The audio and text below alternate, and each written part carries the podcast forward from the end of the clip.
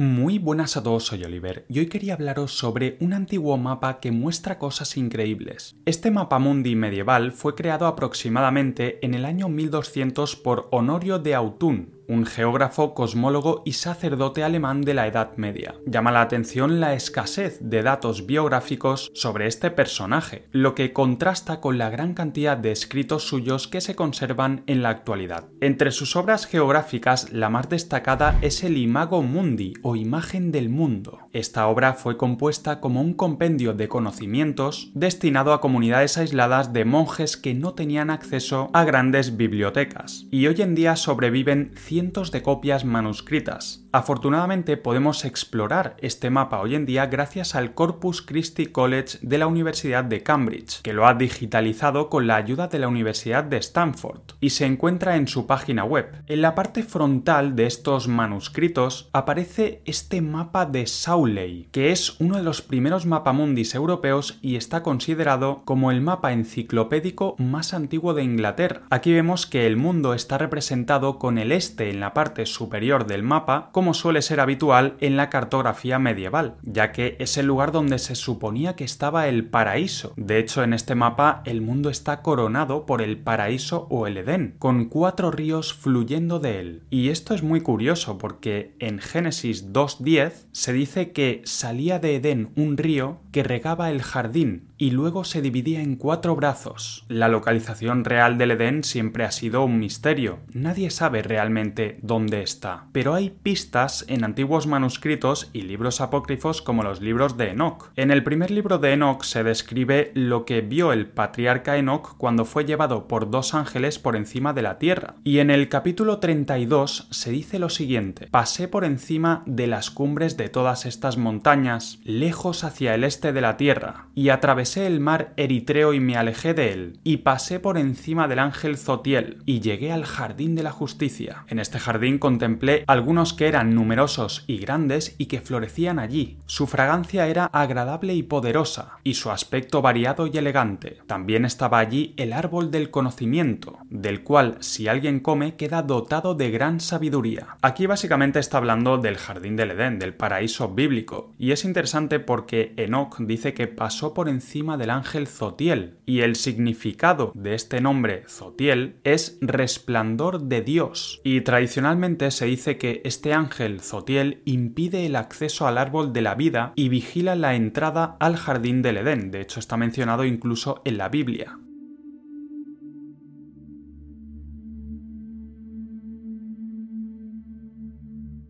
Otros mapas antiguos, como por ejemplo el mapa de Hereford o el de Ebstorf, también muestran el Edén en esta zona remota de la Tierra. Concretamente, el mapa de Hereford ya lo analicé en un vídeo hace tiempo y muestra exactamente el Edén en la misma zona o en la misma parte que este mapa de Sauley, en la parte superior del mapa.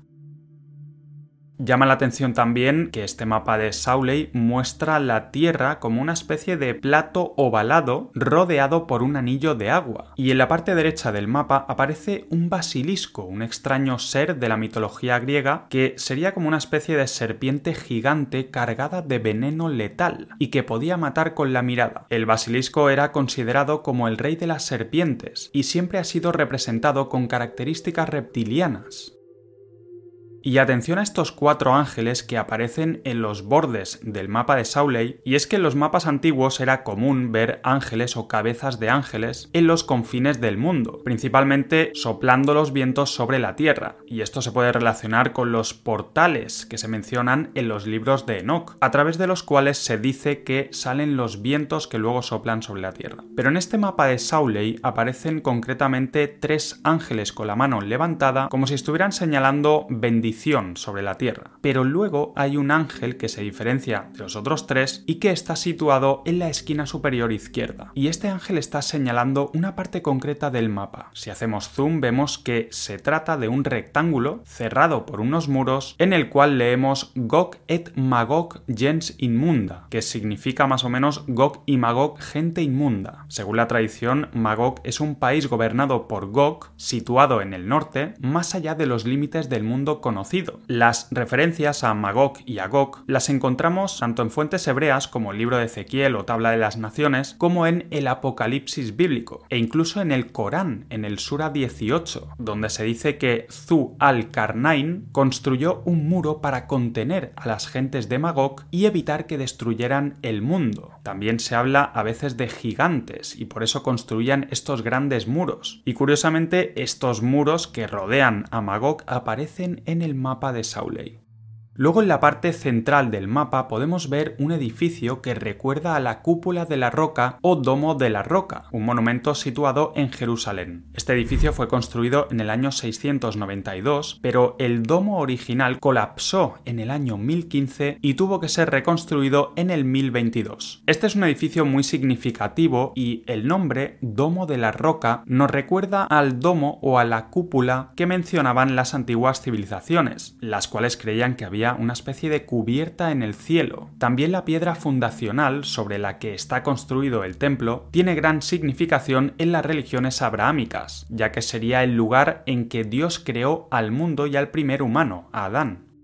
En el mapa de Sauley también aparece la antigua ciudad de Babilonia, con la gran torre de Babel, la cual aparece en Génesis 11 y se dice que fue posteriormente destruida por el propio Dios, ya que los habitantes de Babilonia que estaban construyendo la torre pretendían llegar al cielo, al trono de Dios.